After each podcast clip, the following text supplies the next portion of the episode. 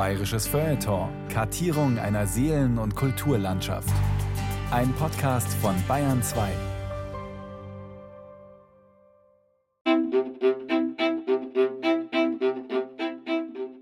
Weißbrot, Milchbrödel, Semmel, Schwarzbrot, Carbonell, sechs Sorten, Rebhuhn, Tunken, Couscous, Kräublein, gebratener Kalbstoß, Kumsina, Bismut, Zinziberino. Die Wampe. Eine kleine Biografie der männlichen Körpermitte von Thomas Kernert. Und François Rabelais. Es war einmal eine Wampe, prächtig rund und fett und schwer. Wie eine Königin thronte sie in des Körpers Mitte, umringt von ihren willfährigen Satelliten, den Beinen, den Armen, dem Mund und der Speiseröhre. Unermüdlich sorgten jene für der Wampe Wohlergehen, dankbar in ihr ein Zentrum zu besitzen, dankbar ihr dienen zu dürfen. Und auch die Wampe strengte sich an, schuftete wie eine Besessene. In ihrem Inneren arbeitete eine hochkomplexe Verdauungsmaschinerie, die unermüdlich Speisen analysierte, mit Magensäften durchmischte und Verdaubares von Unverdaulichem schied. Derart sammelte sie fleißig Fett zwischen ihren Darmschlingen an, wodurch sich ihre Bauchdecke immer majestätischer nach außen wölbte, hin zur Welt, hin zum Leben, hin zu Geschnudel, Frikassee neun Arten, Napfpasteten, fette Primsuppen, Windhundsuppen, Lionersuppen, Kopfkohl mit Rindsmark, Fludern, Potpourri, Salmigundi. Eines Tages jedoch las die Wampe in einem Internetartikel Bauchfett ist ein vielschichtiges Ärgernis, unästhetisch, katastrophal für das Herz-Kreislauf-System und für die Potenz. Nun soll sie auch noch Demenz befördern. Forscher von der Boston University School of Medicine haben herausgefunden, dass es einen Zusammenhang zwischen tief liegendem Bauchfett, auch Viszeralfett genannt, und einem kleineren Gehirn gibt. Ein kleineres Gehirn verfügt über weniger kognitive Möglichkeiten und trägt damit ein größeres Risiko in sich, Demenz zu entwickeln. Als die Wampe dies las, füllte sich ihr elastischer Muskelbeutel mit Tränen des Zorns. Augenblicklich stellte sie alle Tätigkeiten ein und teilte ihren Untertanen schmallippig mit, dass sie beschlossen habe, ihr Leben zu ändern.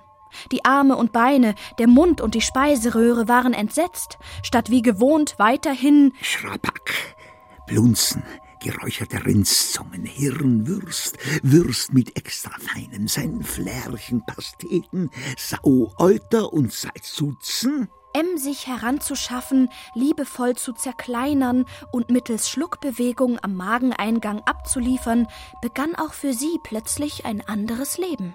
Mund und Speiseröhre hatten es nur noch mit minimalen Mengen von Kohlehydraten und Eiweiß zu tun und gingen deshalb in Kurzarbeit. Arme und Beine hingegen mussten nun tagtäglich seltsamen, völlig unverständlichen Körperbewegungen assistieren, sogenannten Crunches, Sit-ups, Back Extensions oder Pulse Twists. Während Mund und Speiseröhre unter himmelschreiender Langeweile litten, hetzten Arme und Beine von Übung zu Übung, einmal ausgestreckt, einmal angewinkelt, einmal in der Luft rotierend, einmal auf den Boden gestemmt. Kurzum, für alle war es ein Hundeleben. Und so kam man überein, Königin Wampe bzw. das, was von ihr noch übrig geblieben war, zu besuchen und ihr ins Gewissen zu reden. Königin, was macht ihr da? sprach der Mund im Namen aller. Habt ihr vergessen, wer ihr seid? Habt ihr vergessen, wer wir sind? Habt ihr vergessen die ganzen Stücken Bœuf Royal, die Kalbsbrüste, die Kriechenten, Rohrdommen, Poularden, Wachteln, Wächtlein, Pelamiden, Umbreden, Schildkröten? Und weiter sprach der Mund, sind wir nicht alle voneinander abhängig, wir von euch und ihr von uns? Wenn ja, warum schottet ihr euch plötzlich ab? Verkriecht euch, härtet eure Oberfläche, ragt nicht mehr wie die Kuppel von St. Peter hinaus in die Schönheit der Welt, sondern seht aus wie ein dürres Waschbrett über einem schmucklosen Zuber. Habt ihr vergessen, dass wir Genießer sein wollten und nicht Waschweiber? Die Wampe, beziehungsweise das, was von ihr noch übrig geblieben war, hörte sich des Mundes Rede schweigend an, dachte lange nach und sprach sodann wie recht ihr doch habt, ihr treuen Gesellen.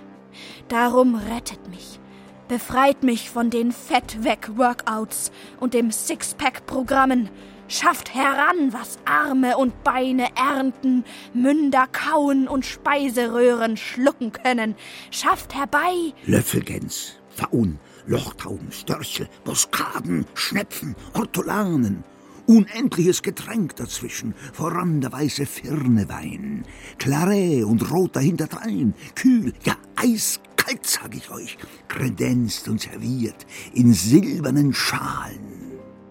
Ein paar Wochen später war die Welt wieder in Ordnung. Prächtig, rund und fett und schwer thronte die Wampe wieder in des Körpers Mitte. Sich als Wampe dünn zu machen, ist schwierig. Dafür ist sie viel zu präsent, trägt zu viele Namen. Im Medizinerlatein heißt sie Paniculus adiposus, doch das Lateinische wird ihrem Wesen nicht gerecht. Die Wampe ist keine Akademikerin, sondern eine Proletarierin, was nicht heißen soll, dass sie sich nicht auch unter der Seidenweste eines promovierten Anzugträgers breit machen könnte.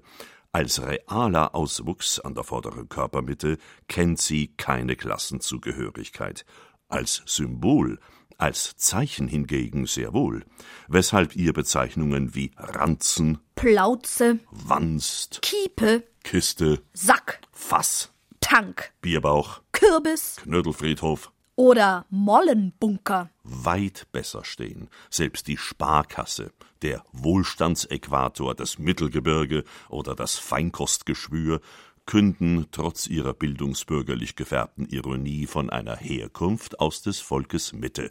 Die Wampe ist Volk, sie ist Mitte. Und was für eine. Fakt ist, dass der Schmerbauch von Schmer, Fett, in den meisten Sprachen der Welt weit mehr Bezeichnungen besitzt als der dünne oder der normale Bauch. Was kein Wunder ist, der dünne respektive normale Bauch ist unspektakulär. Die Wampe hingegen lenkt die Blicke auf sich. Nur als Wampe wird die Körpermitte eindeutig sichtbar und dadurch auch benennbar. Als Bauch verschwimmt der Bauch. Er ist ein Körperteil und doch auch kein Körperteil. Weder in der Realität noch in der Illusion lässt er sich vom Rest des Körpers eindeutig abtrennen. Wo fängt der Bauch an? Wo hört er auf? Der Anatom Caspar Bartholin beispielsweise unterteilte im 17. Jahrhundert den gesamten menschlichen Körper in drei Bäuche. Also werden drei Bäuche oder Wohnhöhlen angemerkt. Der Unterbauch, in Gemein der Schmerbauch genannt, enthält in sich die Leber samt allen natürlichen Gliedern. Der mittlere Bauch oder die Brust hat das Herz, auch die leiblichen Glieder. Der oberste Bauch oder das Haupt begreift das Gehirn. Andere glaubten, den Bauch nicht nur an der Vorderseite des menschlichen Körpers, sondern ebenso in dessen Rücken ausmachen zu können und zählten auch Podex bzw. Arsbacken zu dessen Bestandteilen. Das Grimmsche Wörterbuch wiederum orientierte sich bei der territorialen Eingrenzung des Begriffs Bauch an den Kriterien des Essens und der Fortpflanzung. Wir heutigen freilich meinen mit bauchfrei sicherlich nicht genitalfrei. Will heißen, der Bauch ist keine eindeutige Zone und Sache, sondern ein kulturelles Konstrukt. Die Wampe hingegen ist das, was über den Gürtel hängt. So einfach kann die Welt mitunter sein.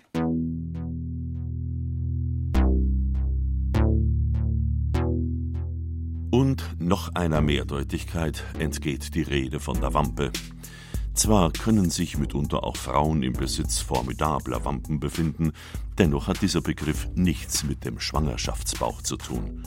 Wampen mögen zwar Horte kreativer Gedanken sein, sicherlich jedoch tragen sie nichts zur menschlichen Reproduktion bei.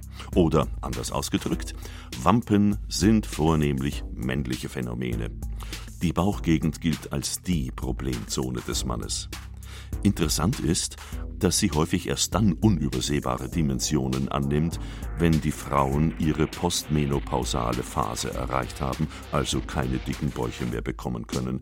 Ob hier eine ausgleichende Gerechtigkeit oder der nackte Zufall am Werke ist, sei dahingestellt. Sicher hingegen ist, dass Reh Gems, Tauben- und Kapaunerpasteten, Schweinsfüßchen, Schmalzkäse, gepeitschter Rahm, Creme, Schnee, kantierte Myrobalanen, Gefrorenes und Artischocken eine tragende Rolle spielen. Apropos tragen. In Löbau, einer Kreisstadt in der sächsischen Oberlausitz, soll einmal ein Bischof residiert haben, dessen Wampe solche Ausmaße besaß, dass sie von zwei Ministranten mit Handtüchern getragen werden musste, wenn seine Exzellenz einen Verdauungsspaziergang unternehmen wollte. Noch ein wenig bizarrer muss die Wampe von Sanctius I., einem nordspanischen König aus dem 10. Jahrhundert gewesen sein. Er konnte seines dicken Bauches wegen angeblich nicht einmal mehr gehen. Und ein Stockholmer Bösewicht soll gar so voluminös gewesen sein, dass er nicht mehr durch die Tür zur Henkersstube passte und so seiner Hinrichtung entging. Weil wir gerade in der Kuriositätenkiste kramen, der Nachrichtenkanal N24 berichtete vor kurzem unter der Überschrift Wampe als Waffe von einem Hildesheimer Busfahrer, der seine Ehefrau mit seinem Wanst vorsätzlich zu Tode gedrückt haben soll. Bevor nun aber der Eindruck entsteht, wir wollten hier einen wie auch immer gearteten Zusammenhang zwischen Dickleibigkeit und Straffälligkeit konstruieren, kehren wir lieber zur bereits konstatierten Intransparenz des Kulturkonstruktes Bauch zurück. Nicht nur seine exakte Lokalisierung bereitet Schwierigkeiten, sondern auch sein Innenleben. Über das, was im Bauch genau vor sich geht, herrschte jahrhundertelang nur ein sehr rudimentäres Wissen. Feststand, Ganz oben bildete der Mund, ganz unten der Anus eine Körperöffnung, weshalb der irgendwo und irgendwie dazwischen liegende Bauch eine Art geheimer Transitraum sein musste. Ein Organ also, das, obgleich sich unterhalb der Körperoberfläche befindlich, mit der Außenwelt in lebenswichtigem Kontakt stand. Das merkwürdige Phänomen des Hungers, so mutmaßte man, entstehe im Magen. Selbst wenn wir heute den Hunger eher im Hypothalamus, einem Bereich des Zwischenhirns, vermuten, machen wir auch heute noch bei Hunger kein Gehirntraining, sondern stopfen uns so lange essbare Gegenstände in den Mund, bis unser Magen hinreichend gefüllt ist. Dinge wie wilde Schweinsköpf, Wellenfleisch, Schweinsharst mit Erbsen, eingepökelt Wildbret mit Rüben, Schunken, Zimtdrosseln, Kollenbad, Oliven. Dennoch oder gerade deshalb gilt, wo Außenwelt ist, lauern Gefahren. Wo der Körper von zwei Seiten her offen ist, ist er verwundbar. Wo er offen und gleichzeitig verschlossen, weil unter einer Haut Fett und Muskelschicht verborgen, ist er verdächtig. Verdacht ist kreativ. Entsprechend zahlreich sind die Objekte, welche die Chronisten der männlichen Körpermitte im Bauch in der Wampe schon gefunden haben wollen. Zu den ausführlichsten Schilderungen eines mit mysteriösen Gegenständen gefüllten Bauches gehört der im Wunderbuch des Klostergeistlichen und Naturkundigen Andreas Gloretz festgehaltene Fall des Johannes Theodorus Döderlin, Sohn eines evangelischen Pfarrers aus der Gegend um Nürnberg. Döderlins Beschwerden begannen im Jahre 1697 mit starken Kopf- und Bauchschmerzen. Nachdem er zunächst nur ein paar Würmer erbrach, entfleuchte dem armen Jungen in den nächsten Jahren ein ganzes Bestiarium. Holzwürmer, Asseln, Raupen, Schmetterlinge, Käfer, Frösche, eine Natter und mehrere Eidechsen. Hinzu kamen Schusternägel, ein halber Kettenring, Glasscherben, Haarbüschel, Eierschalen und mehrere Messerspitzen. Über längere Zeit hinweg peinigte Döderlin zusätzlich ein ganz besonders hässliches Kriechtier, das einmal innerhalb von nur zwei Tagen tausendmal seinen Kopf zum Munde des Jungen hinausstreckte. Andreas Gloretz vermutete einen heimtückischen Schadenszauber am Werk. Andere Berichterstatter glaubten eher an die endemischen Brutqualitäten der Wampe. Wampe oder Uterus, wo ist da der Unterschied? Der Barockjournalist Eberhard Werner Happel berichtete in seinen größten Denkwürdigkeiten aus dem Jahr 1683 von Plauzen, aus deren Tiefen das Gegacker von Gänsen, das Miauen von Katzen, das Bellen von Hunden sowie das Blöken von Schafen zu vernehmen war. Im Körper eines Walfängers aus Rüsum fand man nach seinem Tod gar einen Seehund. Oton Happel. Hieraus erhellet sich einigermaßen, dass nicht allein in der Mutter, sondern auch an einem anderen Orte des Leibes, wo vornehmlich Hitze und Raum ist, eine Frucht könne erwachsen und zur Zeitigung gebracht werden. Um ungewollte Wampenschwangerschaften zu vermeiden, erinnerte der Mediziner und Experimentalphysiker Christian Gottlieb Kratzenstein in seiner Abhandlung von der Erzeugung der Würmer im menschlichen Körper von 1748 mahnend an die seltsame Gewohnheit vieler Leute, ganze Viertelstunden auf den heimischen Gemächern in den tiefsten Betrachtungen sitzen zu bleiben. Wie leicht ist es als denn nicht, dass eine Fliege unterdessen ihre Brut an den Mastdarm wirft, welche hernachmals weiter hineinschlupfen und sich an die Gedärme feste setzen? Mit anderen Worten, hüten Sie sich als Wampenbesitzer vor einer Immaculata Conceptio durch Dauersitzungen auf dem Lokus. Pressen Sie die Reste von Bohnenpotter, gesalzenen Salmen, Thunfleisch, Anschoven, Salzaletten, Austern in Schal, frischer Butter, Sardellen und Ölkohl zügig aus. Lesen Sie Ihre Zeitung lieber anderswo. Gut möglich, dass Sie darin übrigens auch heute noch auf Geschichten von skurrilen Bauchinhalten stoßen. Geschichten von Menschen, in deren Gedärmen Nägel, Schlüssel, Teelöffel, Zahnbürsten oder Münzen gefunden wurden. Letztere scheinen bei der Fremdkörperingestion bis heute besonders beliebt zu sein. Das Ärzteblatt veranlasste dieser Umstand 2002 anlässlich der Einführung des Euros zu der bangen Frage verschluckte Münzen im Magen. Wie gefährlich ist das Eurogeld? Immerhin von amerikanischen 1-Cent-Münzen weiß man, dass sich bei der Korrosion durch die Magensäure toxisches Zinkchlorid absondern kann, wodurch der Körper von innen vergiftet wird.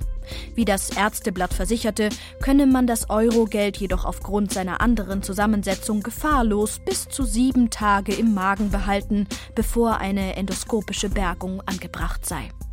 Der Bauch ist ein großer Schalk macht uns alle zu Schelmen.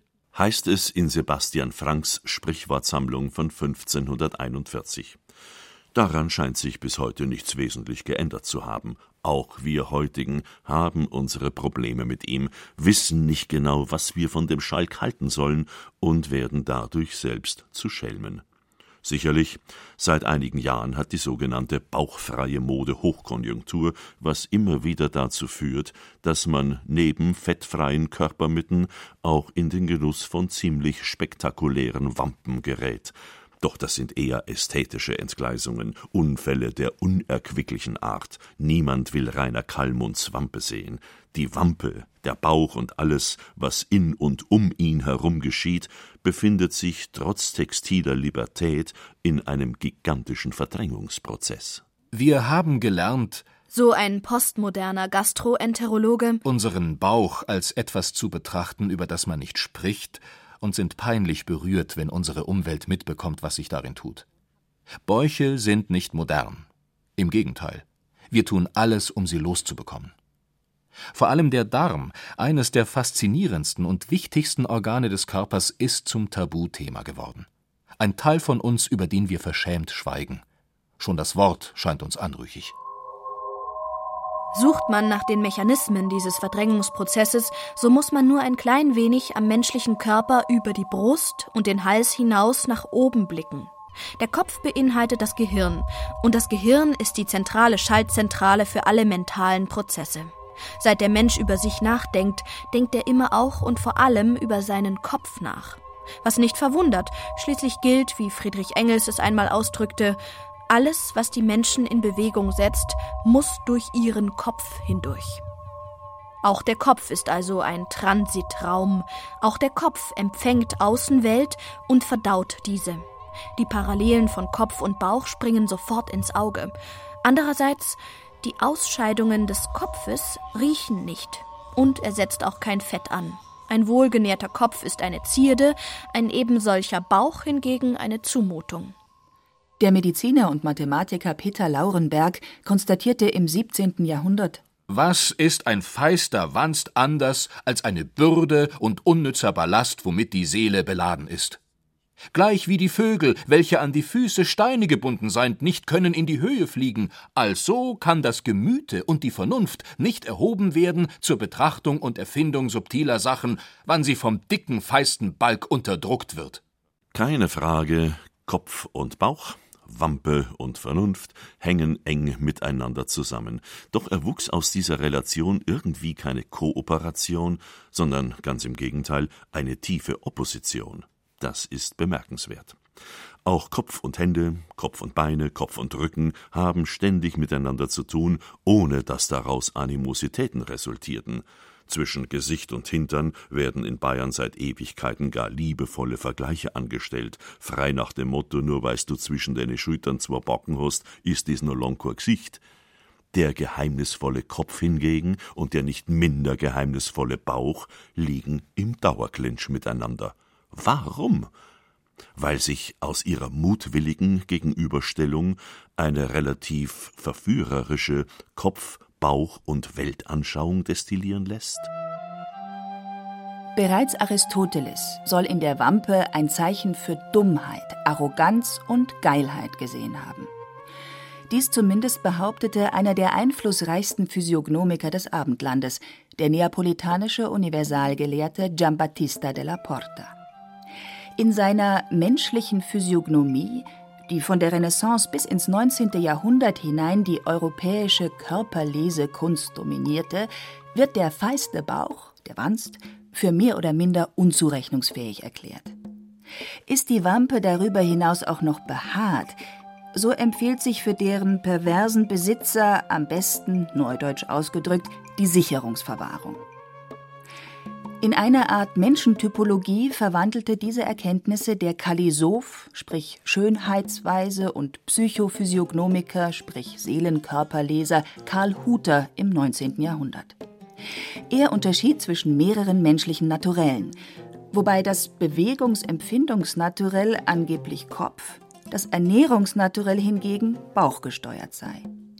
Ersteres verfüge über einen großen schlanken Körper, einen konisch bis kantigen Kopf sowie einen intelligenten, flexiblen und toleranten Charakter. Seine typischen Berufe Akademiker, Erfinder, Wissenschaftler, Unternehmer.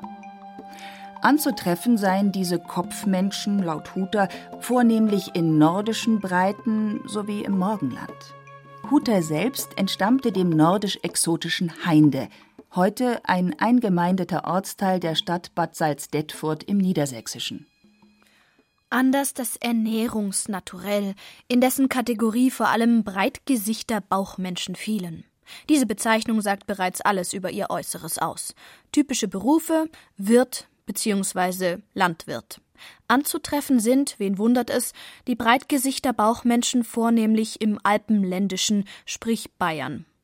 Ortsnamen wie Wampen, im Fichtelgebirge, Wampelsham im Landkreis Erding oder Wammetsberg bei Wolfratshausen deuten es an.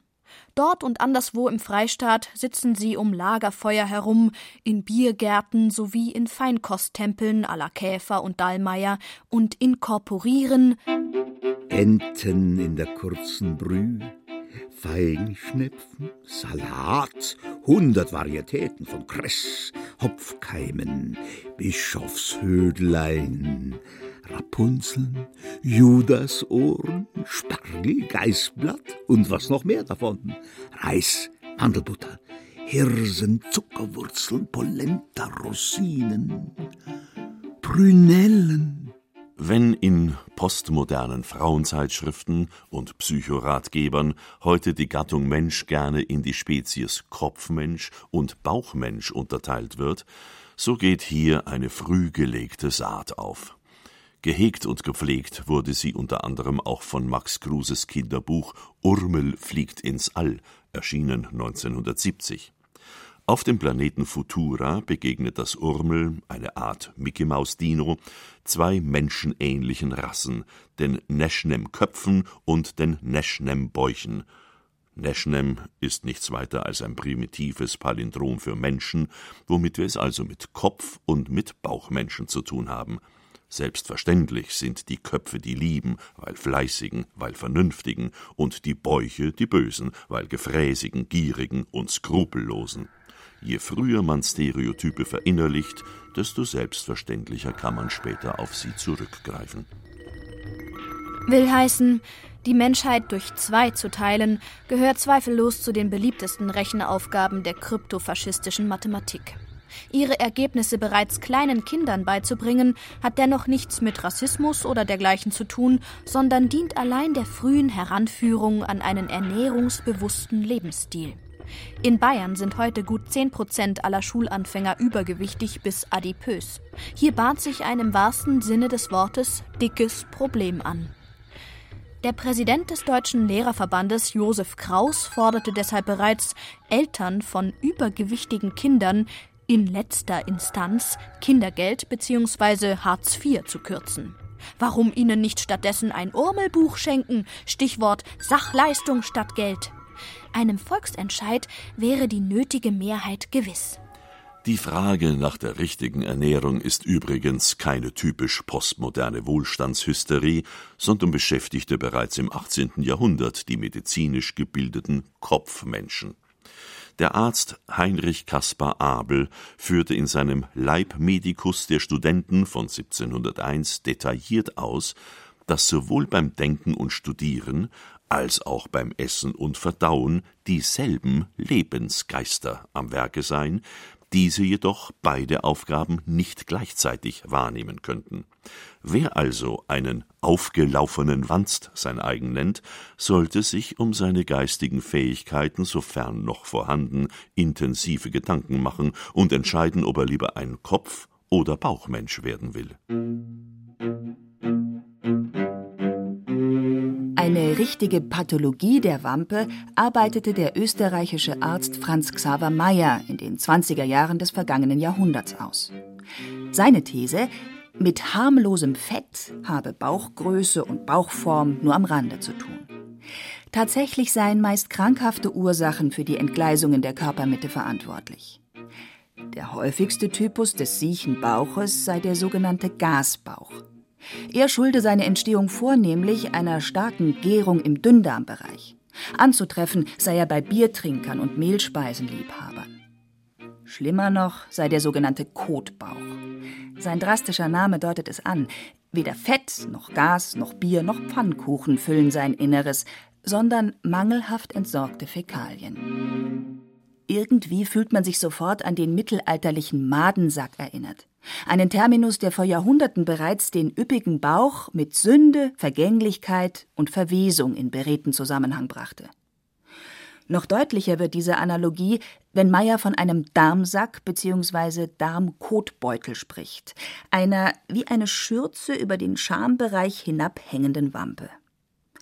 Zum Schlimmsten freilich gehörten für ihn die großen kugeligen Hängebäuche, Sie seien Kombinationen von Gas- und Kotbäuchen und zählten zu den unförmigsten Entstellungen überhaupt.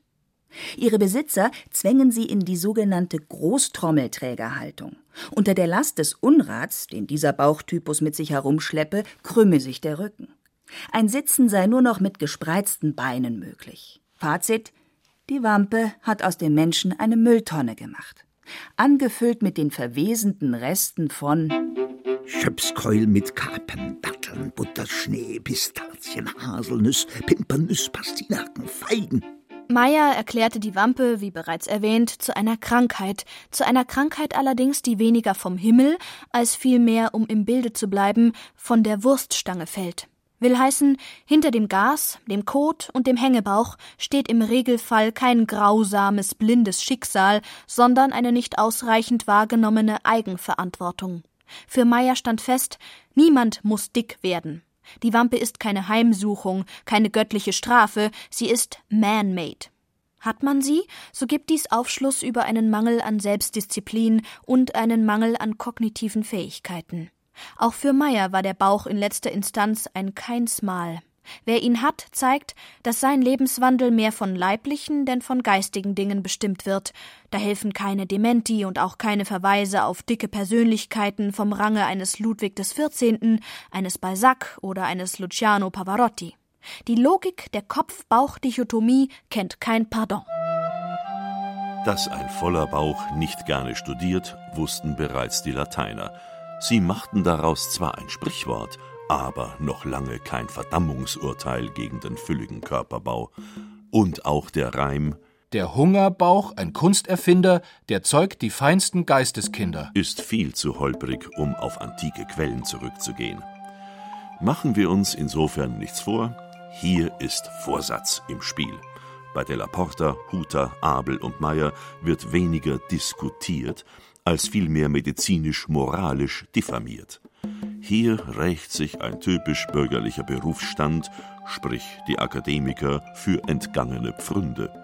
Über Jahrhunderte hinweg benötigte das Abendland vornehmlich Bauern und Krieger, aber nur zu einem ganz geringen Prozentsatz Akademiker. Dass sich die relativ geringe Nachfrage auf dem Arbeitsmarkt und die lausige Bezahlung stilprägend auf die Akademikerkörpermitten auswirkten, bedarf insofern keiner Erklärung. Noch Hegel, der schwäbisch-preußische Großdenker, verdiente in seiner Nürnberger Zeit als Gymnasialrektor weniger als ein ortsansässiger Lebkuchenbäcker oder Bratwurstverkäufer, gefüllt mit Rötelein, Dintenfisch, Schwertfisch, Barben, Bärbli, Sägefisch, Meerengel, Geißbrassen, Bricken, Braxen, Rochen, Grashecht, Delfinen. Kein Wunder, dass die studierten Körpermitten allmählich tonnenweise Frust ansetzten und irgendwann in der Wampe ihren natürlichen Feind zu erkennen glaubten. Je dreister sich die feisten Fettwampen in aller Öffentlichkeit nach außen wölbten, desto intensiver wurden sie von den ausgezehrten akademischen Frustbäuchen im Namen höherer Werte verunglimpft. Hegel verarbeitete seine Vorbehalte sehr diskret in einer Theorie über die Knechtschaft. Zwar erwähnte er dort mit keiner Silbe die Herrschaftswampe an sich, dafür aber analysierte er deren geistesphänomenologische Defizite umso erbärmungsloser. Tenor der fette Herr ist in der Gestalt des Knechtes seine eigene Negation. Viele andere beherrschten die Kunst der Dialektik nicht ganz so virtuos und überboten sich stattdessen in seichten Sentenzen über die angeblich moralisch verwahrloste Wampe. Dabei stellten sie letztere nicht nur in Opposition zum Kopf, sondern bezichtigten sie mitunter gar der Häresie. Mancher So ein höchstwahrscheinlich spindeldürrer Gelehrter des 17. Jahrhunderts hält seinen Bauch für einen Gott. Solche Leute sind ärger als das Vieh, das mit wenigem zufrieden ist und sich nicht überladet. Für den wahren, sprich katholischen Christenmenschen sei es von daher unumgänglich, sich zu entscheiden. Für Gott oder für die Wampe. Beides, dick und fromm, könne man nicht sein, was man unter anderem an Luther deutlich gesehen habe. In einem lehrreichen Exempelbuch für die katholische Jugend wird der Reformer als dickbauchiger Weinzapf und toller Bierschlauch beschrieben, der nach Knoblauch und unverdauten Speisen stank und von Petrus nicht ins Paradies aufgenommen werden konnte, da sein Wanst nicht durch die Himmelspforte passte. Richtig ist, dass Luther gerne und viel aß. Zu seinen bevorzugten Fastenspeisen gehörte angeblich in Wurzelsud gegarter Spiegelkarpfen mit einer dicken Soße aus Bockbier und geriebenen Lebkuchen. Bis zu vier Karpfen pro Mahlzeit soll er geschafft haben. Dennoch herrschten in Süddeutschland an der theologischen Stichhaltigkeit des Häresievorwurfs gegen die Wampe stets erhebliche Zweifel. Dies mag erstens daran liegen, dass hierzulande die Frömmigkeit traditionell bekanntlich durch den Magen geht, und zweitens an dem lange Zeit herrschenden allgemeinen Akademikermangel. Dadurch konnte sich in Altbayern eine Art Schutzzone entwickeln, in der die Wampe, sofern sie sich zum katholischen Glauben bekannte, auf wesentlich weniger Ressentiments stieß denn andernorts. Theologisch orientierte man sich dabei gerne an den Ausführungen des Benediktiners Willibald Kobold, der im frühen 18. Jahrhundert im Kloster Weingarten lebte und wirkte. Kobold definierte den Bauch zwar ebenfalls als eine Senkgrub des Unflats, was ihn jedoch nicht daran hinderte, ihn gleichzeitig als ein sehr nützliches und lebenskraftspendendes Organ zu würdigen. Eine rege Magentätigkeit widersprach in Kobolds Augen mitnichten der Frömmigkeit. Gleich wie der Magen allzeit parat und offen stehet, die Speis von dem Mund zu empfangen, und die Empfangene aber nicht gleich wieder von sich gibt, sondern mit guter Weil verdeuet oder verkochet und erstlich ihm selber zu Nutzen macht, also solle der Mensch allzeit fertig und bereit stehen, das Wort Gottes von dem Munde des Predigers nicht nur annehmen, sondern auch sorgsam in der Gedächtnis behalten und durch reife Betrachtung gleichsam verkeuen oder verkochen. Amo ohne Wampen ist a Krippe, heißt es in Bayern. Dies deckt sich sowohl im anatomischen Sinn mit den Erkenntnissen des Arztes, Alchemisten und Philosophen Paracelsus, der im Magenmund, wo Herz und Magen sich nahe kommen, einst die Wurzel der Seele lokalisierte, als auch im ästhetischen Sinn mit der Proportionslehre des Johann Sigmund Elsholz, eines Hofmedikus, für den der ideale Körper, Zitat, nicht platt, noch viel weniger hohl, sondern so ziemlich von der Brust herunter gewölbt sein sollte. Gewölbte Bäuche besaßen unter anderem Herzog Albrecht IV., auch der Weise genannt, König Max I. Joseph, den der Philologe und Schriftsteller Friedrich Jacobs einst einen Vater seines Volkes nannte, und Franz Josef Strauß, den Willy Brandt einen Voralpen-Ayatollah nannte. Johann Caspar Lavater attestierte in seinen physiognomischen Fragmenten von 1775 bis 78 dem großen und runden Bauch Stärke und Mut. Obgleich gefüllt mit so unterschiedlichen Lebensmitteln wie Amseln, Pelikane, Quallen, Dornschwein, Grützen, Wellinen, Pomuscheln, Strudeln, Zungen, Torten von sechzehnerlei Fasson sowie Frösch lässt sich die konvexe bayerische Körpermitte grob in zwei Grundkategorien unterteilen, in die Machtwampe und in die Lachwampe. Bis in die Wirtschaftswunderjahre des 20. Jahrhunderts hinein gehörte im ländlichen Raum Bayerns die Wampe zu den Insignien ökonomischer und sozialer Macht. Sozialen Raum einnehmen konnte nur der korpulente, sich der Welt selbstbewusst entgegenstreckende Körper. Nur die Wampe verschaffte dem Körper das nötige Profil, um glaubwürdig seine Machtansprüche zu vertreten. Weder als Großbauer noch als Wiesenwirt, Baulöwe oder Ministerpräsident konnte man sich im Zeichenfeld der bayerischen Körperkultur eine bauchlose Frontfassade leisten. Hans-Jochen Vogel, sicherlich einer der intelligentesten Machtmenschen, die Bayern je besaß, konnte machen, was er wollte. Sein kümmerliches Akademikerbäuchlein hatte gegen den Powerranzen eines Franz Josef Strauß keine Chancen. Bezieht der Machtbauch Stellung, so der Lachbauch Sitzung. Will heißen, er gehört der gemütlichen Fraktion an, scheut das grelle Rampenlicht und liebt das weiche Sitzpolster. Mit autoritärem Gehabe hat er wenig am Hut, sein Bauch ist keine Chefwampe, keine Kapitalistenplauze, kein Statussymbol, sondern ein Bekenntnis zu gemächlicher Heiterkeit und unerschütterlicher Selbstzufriedenheit. Der Lachbauch lässt sich nicht irritieren. In der Fülle seiner Leiblichkeit fühlt er sich geborgen. Er weiß, dass er, wenn er in Schieflage gerät und umfällt, stets weich landet. Dieses Wissen gibt ihm ein Urvertrauen in das Universum und die menschliche Existenz. Das berühmte Aperçu, ich gang so gern auf Kampenwand, wann ich mit meiner Wampen kannt, thematisiert weniger die Trauer über den Verlust alpiner Bewegungsfreiheit, als vielmehr die Freude an ebenerdigen Gastwirtschaften. An einen Lachbauchtypus könnte unter Umständen auch der Maler und Arzt Karl Gustav Carus, ein Goethe-Zeitgenosse, gedacht haben, als er, ganz gegen die Denkgewohnheiten der medizinischen Zunft, dem Bauchmenschen Humor, Liebenswürdigkeit, Großzügigkeit, Toleranz und Besonnenheit attestierte. Wert legte Carus freilich auf die Feststellung, dass die Wampe des feinsinnigen Genießers glatt und weiß sei, wohingegen eine gedunsene und behaarte Wampe den einfältigen Fresser kennzeichne. Dass der Lachbauch auch kreative Talente besitzt, scheint eine interessante Studie des Kunsthistorikers Gustav Friedrich Hartlaub und des Arztes Felix Weißenfeld aus dem Jahr 1960 zu belegen. Beleibte Maler wie der Frührenaissance-Künstler Fra Filippo Lippi, Claude Monet oder Lovis Corinth seien typische Lachbäuche gewesen. Fröhliche Sinnenmenschen, unbekümmerte Weltkinder, die in den Dingen und Farben um sie herum aufgingen. Ihr dickes, urwüchsiges Selbst- und Weltvertrauen machte ihre Werke so frisch und authentisch. Eine entsprechende Untersuchung zur bayerischen Malerei ist bis dato leider noch nicht in Angriff genommen worden. Auch wenn die Kopf-Bauch-Dichotomie den Diskurs über die männliche Körpermitte seit Jahrhunderten maßgeblich dominiert, sieht man an den zuletzt genannten Beispielen, es gab und gibt Ausnahmen. Zu den neuesten Ausnahmen gehört sicherlich die Neurogastroenterologie.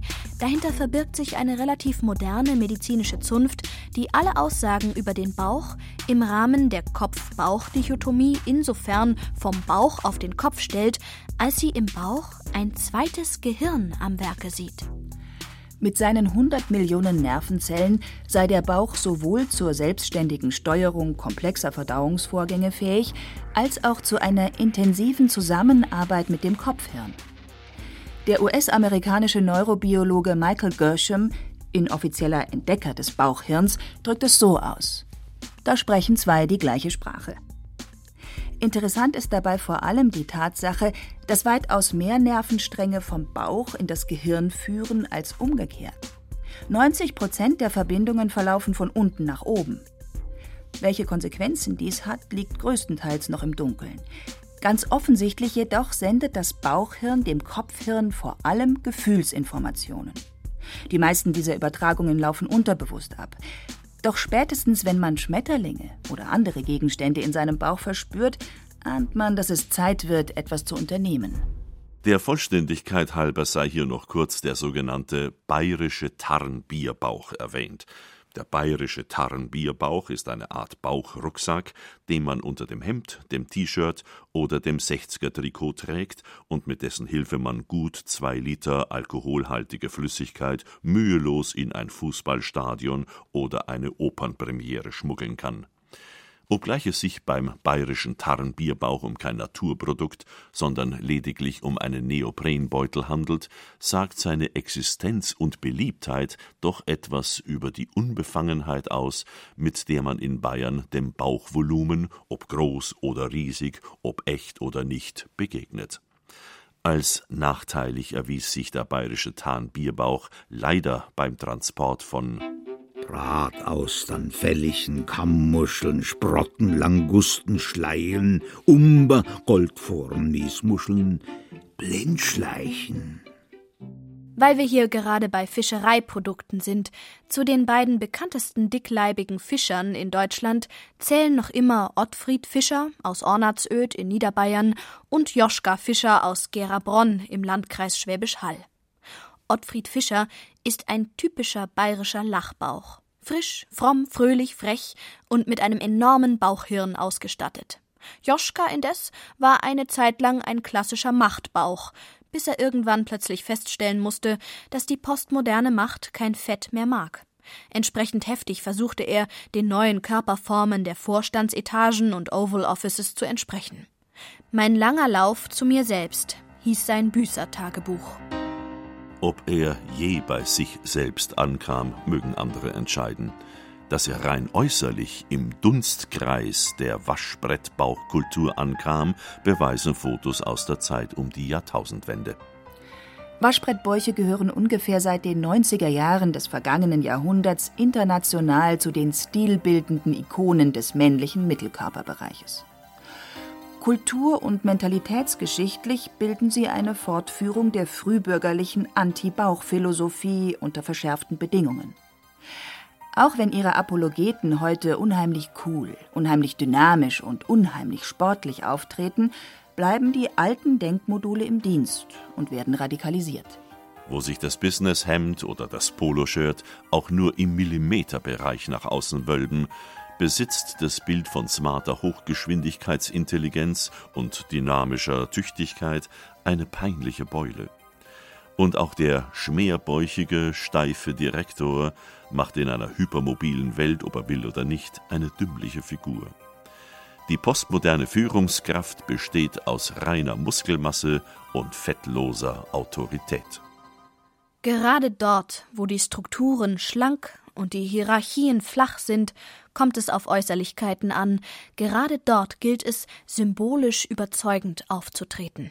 Weshalb gerade dort der Körper kein Körper, sondern vor allem Zeichen ist. Zeig mir deine Körpermitte und ich sag dir, ob du zum Außenminister oder zum Wurstfachverkäufer taugst. Jeder hat den Bauch, den er verdient, heißt es im Bauchmuskelbuch des Männermucki-Magazins Men's Health apodiktisch. Und weiter?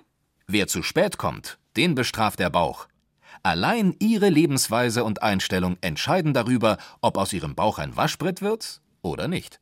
Womit schon fast alles über den postmodernen Zwang zur symbolischen Kultivierung des Körpers gesagt ist. Und auch darüber, warum es im Zweifelsfall unerheblich ist, ob sie für oder gegen Atomkraft sind oder ob sie wissen, wie viele Symphonien Beethoven komponierte. Sieht niemand. Allein der Waschbrettbauch ist ihre Lebenseinstellungsvisitenkarte. Er taxiert ihre Leistungsbereitschaft und kategorisiert damit ihre wahre Persönlichkeit. Denn merke, einen Waschbrettbauch bekommt man nicht aus dem Supermarkt. Weder der orthopädische Bauch- und Rückenstützgürtel, noch der Luftwellenschlankgürtel mit variabel einstellbaren Luftdruck- und Vibrationswellen transformiert den Schwabbelbauch in ein Sixpack, sondern allein Lebenseinstellung, sprich Knochenarbeit. Um einen Waschbrettbauch zu bekommen, bedarf es eines äußersten Maßes an Ausdauer, Disziplin und Begeisterung – Sixpacks oder gar Eightpacks bekommt nur, wer seinen Alltag kompromisslos instrumentalisiert und sich selbst kompromisslos quält. Hinzu kommen eine geregelte Nahrungsaufnahme sowie das richtige Head Coaching. Gerade ab 30 verschwindet der Bauch nicht mehr so schnell, weshalb militärische Disziplin angesagt ist und auf alles geschossen werden muss, was sich nach Essen anhört. Schrothennen, Schwän, Birke, Kanicke, Rehpühl, Räblein, Ricken, Rehböck, Häsel und eingeböckeltes Wildbrett mit Rüben. Die richtige Gehirnleistungsdiät setzt auf informationshaltige Nahrung, auf Obst, Weizenkeimlinge, Sojabohnen, Lecithingranulat und ungesättigte Öle. Und dann? Dann kann stramm gestanden werden. Dann befindet sich das böse, blöde Ding an der Vorderseite des menschlichen Rumpfes endlich hinter einem gitterartigen Muskelpanzer, genannt Musculus rectus abdominis, und ragt nicht mehr keck und vorlaut in die schlanke Finanz-, IT- und Modewelt hinaus. Dann steht fest, wer Herr im Körper ist, der Kopf, der Geist, die Leistungsbereitschaft, sowie die Weisheiten des Bauchmuskelbuches, Bestellnummer 7361, kostenlose Lieferung. Der Waschbrettbauch stellt klare Verhältnisse her. Dank seines Muskelpanzers trennt er Körper von Welt, Ich von Welt.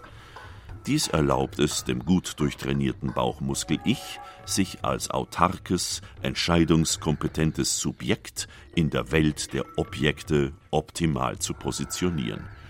Der Waschbrettbauchinhaber lässt sich nicht auf der Nase herumtanzen. Seine Ziele und Erfahrungsspielräume sind klar definiert. Alles an ihm ist Wille und Norm, woraus letztendlich folgt, Muskelbäuche haben Erfolg. Doch haben sie auch Spaß. Hüte dich vor Männern, deren Bauch beim Lachen nicht wackelt, lautet ein chinesisches Sprichwort. Waschbrettbäuche wackeln beim Lachen nicht, Wampen indes sehr wohl. Was kann man daraus schließen? Vielleicht die Vermutung, dass ein Fest mit Bauchmuskelbesitzern etwas anders aussieht bzw. abläuft als ein Fest mit Wampenträgern. In diesem Zusammenhang erhebt sich beispielsweise die Frage, ob bei einer Bauchmuskelparty intensiv gelacht wird. Kann man lachen, wenn man nichts als kalorienarmes Brainfood und natriumreiches Mineralwasser zu sich nimmt? Warum nicht? werden die Bauchmuskelmänner stockernst antworten. Feiern hat doch nichts mit Fett und Alkohol und all den anderen einschlägigen Stimulantien zu tun. Nein, nein, natürlich nicht. Aber vielleicht mit Karden, Makaronen, Maultäschel, Krapfen, Brustkügel in hundert Farben, Waffel, Strudel, Quittenpasteten, feines Zuckerwerk. Oh. Wer es bislang immer noch nicht kapieren wollte, die Wampe verschlingt nicht einfach nur Lebensmittel und Alkoholika, sie verschlingt, wie es der große russische Literaturwissenschaftler und Kulturtheoretiker Michail Bachtin in seiner Untersuchung über den genialen Sänger der Völlerei François Rabelais einst formulierte, mit und durch die Lebensmittel auch und vor allem Welt, Außenwelt, Umwelt, Lebenswelt, Säugetiere, Vögel, Fische, Krustentiere, Gräser, Sträucher, Kräuter, Obst, Glutamin, Natriumadipat und Ameisensäure. Die Wampe verschlingt die Welt und lässt sich von ihr verschlingen. Sie kapselt sich nicht wie der Waschbrettbauch systematisch von jeder Art von Welt ab, sondern gibt sich ihr ohne Wenn und Aber hin, lässt sich von ihr umarmen und verführen. Für die Wampe zerfällt das Sein nicht in Subjekt und Objekt, in Ich und Nicht-Ich, in Herrschaft und Unterdrückung, sondern gleicht einem chaotischen Prozess ständiger Vereinigung und Vermischung, Einverleibung und Absonderung, bei dem es so gut wie alle mentalen Aggregatzustände gibt, nur keinen realen Ist-Zustand der Reinheit. Genau hier scheint unabhängig von allen Gesundheits-, Gesellschafts- und Schönheitsnormen, die eigentliche Trennungslinie zwischen Dickbauch und Nichtbauch zu verlaufen. Der Dickbauch liebt die volle Welt, der Nichtbauch die Leere. Der Dickbauch liebt das Ganze, der Nichtbauch alleine sich selbst. Während der von der Welt abgetrennte Nichtbauch narzisstische Leistungsonanie betreibt, suhlt sich der Dickbauch mehr oder minder hemmungslos in der großen, schlammig schlüpfrigen, schmutzig rutschigen, glitschig qualligen, keimintensiven Pfütze genannt Welt. Keine Frage, das ist gefährlich. Aber eben deshalb und nur deshalb kann er lachen. Lachen über sich, die anderen, die Welt, deren Fettgehalte, Cholesterin und Moralinwerte Sowie über diese Sendung.